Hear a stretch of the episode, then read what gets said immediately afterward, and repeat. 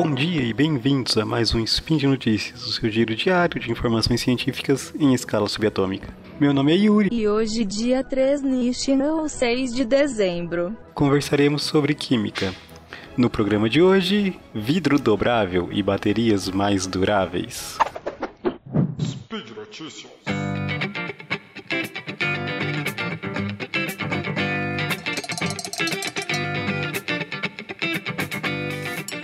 Não sei se vocês são tão desastrados quanto eu, mas aposto que já devem ter quebrado ao menos um copo na vida.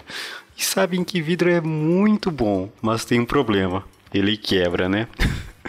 É, passei muito tempo da minha vida dentro de laboratórios e sei bem que vidro tem essa mania de quebrar. Já quebrei muita coisa que eu não devia ter quebrado.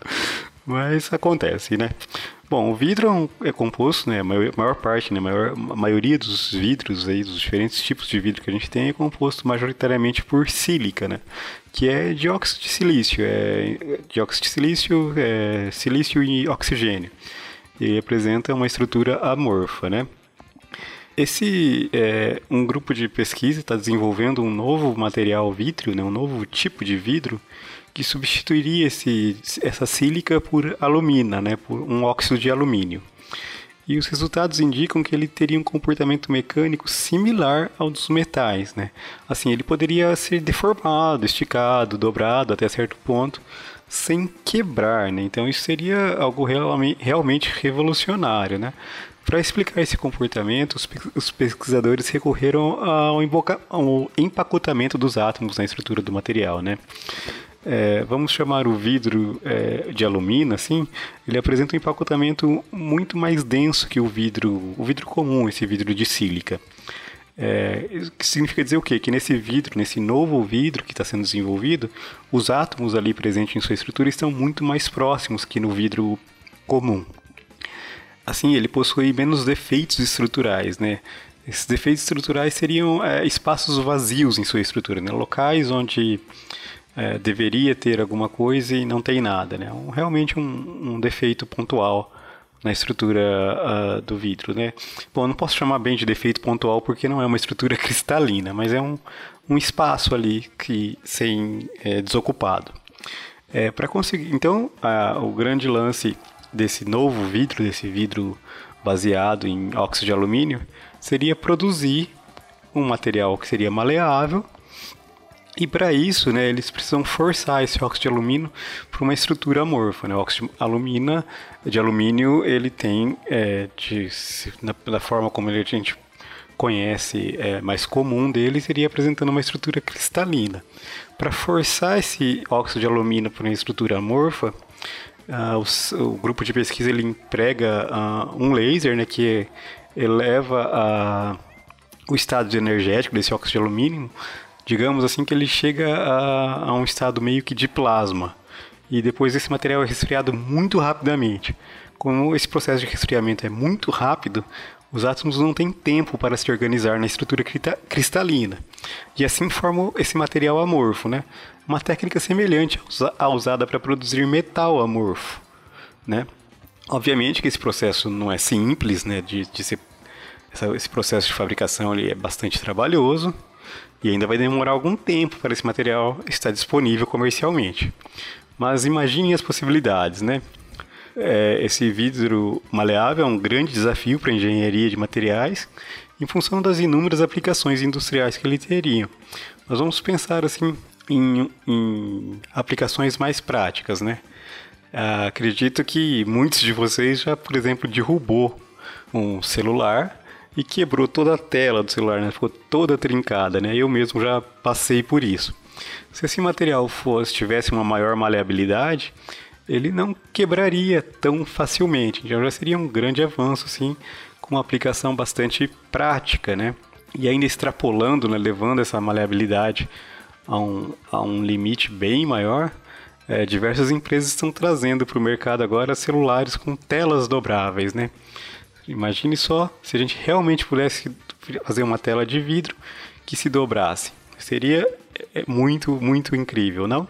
Então, o desenvolvimento desse material, baseado em óxido de alumínio, né, que ainda está em estágios, é, podemos dizer, inicial nesse desenvolvimento, é, concretizando né, esses resultados e tornando a técnica de produção dele mais, mais barato, vai realmente revolucionar o mercado aí com material com as características do vidro e, além disso, com características mecânicas bem mais interessantes.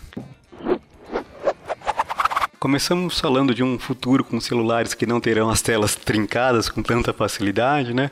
Um outro problema que a gente encontra aí frequentemente nos, nos nossos celulares, qual seria? Ontem poderia apostar que muitos de vocês pensaram na bateria, né? Que ela sempre acaba quando a gente mais precisa. Bom, diversos grupos de pesquisa também estudam como produzir baterias com maior densidade de carga, né? Não só para celulares, mas também para outras aplicações, como aplicações ligadas a, a, a fontes de energia renovável, né? Tipo energia eólica, energia solar, que como a gente não consegue controlar os ventos, nem é, e durante a noite o sol não vai estar ali permitindo a produção de energia solar, né? A gente precisa estocar essa energia para esses períodos em que a gente não consegue produzir. Então essas baterias são, são realmente importantes né, a gente pensar no, na utilização dessas fontes alternativas de energia, né? Então alguns pesquisadores da, da Austrália eles criaram uh, a partir de polímeros comuns né, um eletrólito sólido, um eletrólito sólido que possibilita dobrar, né, em teoria, a densidade da elétrica das baterias de íon lítio. É, e além disso, essas baterias elas não, não, não iriam ter problemas, tipo, com superaquecimento, né? Que podem levar as baterias é, que a gente usa hoje a, em casos extremos, a explodir ou a pegar fogo, né? Essa, essa nova bateria usaria material polimérico sólido que esse polímetro ele se liga de maneira bem fraca aos íons de lítio e possibilitam sua movimentação. Né? Então, esse material sólido poderia substituir os solventes que hoje são empregados como eletrólitos nas baterias de íon lítio. É, e, esse solvente, e esse solvente é justamente o material que é inflamável, que já deu problema em alguns celulares é, relativamente recente. Né? Acho que todos devem se lembrar aí dos casos dos celulares que andaram explodindo. Bom, Além de produzir essas baterias mais seguras, né, esse novo é, eletrólito sólido que os pesquisadores estão desenvolvendo, é, poderiam permitir o uso de anos de lítio metálico, né?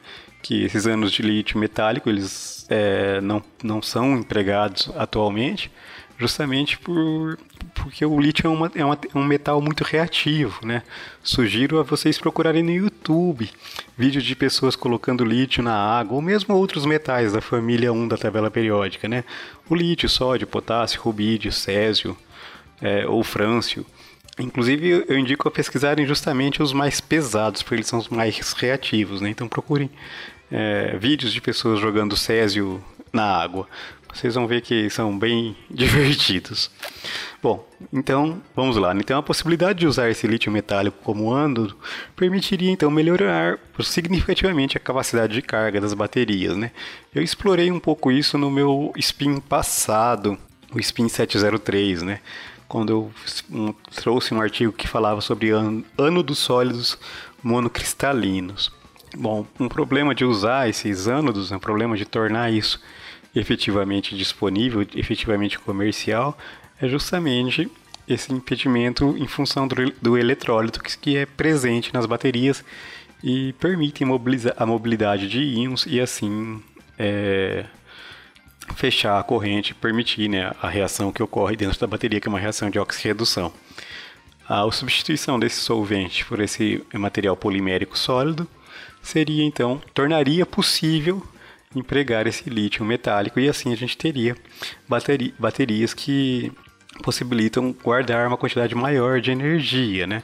Eu estou aqui usando o celular como é, exemplo, porque acredito que todos vocês têm, tenham contato com o celular, né? Já tiveram momentos em que ficaram sem bateria né, do, do celular. Mas essa aplicação, nesse desenvolvimento dessas baterias também tem outras utilidades, né? A gente pode falar de carros elétricos que teriam uma autonomia maior e melhor, é, além de, da possibilidade de armazenamento de energia nessas fontes renováveis, como energia eólica e energia solar, certo? Tem muito ainda para a gente, é, para muito desenvolvimento ainda ser é, nessas áreas, né? Assim, para permitir esse armazenamento de energia é um problema bastante recorrente aí na que a ciência busca resolver. Certo? Meus amigos, por hoje é só. Lembro a todos que os links para os artigos aqui comentados estão no post e os convido a dar uma lida nos artigos e aproveitar e deixar lá um comentário na postagem, né? um elogio, um xingamento ou uma sugestão de algum tema aí para ser abordado. É, lembro ainda que esse podcast só é possível de acontecer por conta do seu apoio no patronato do SciCast e, se ainda não é um patrono, considere essa possibilidade. Um forte abraço e até amanhã.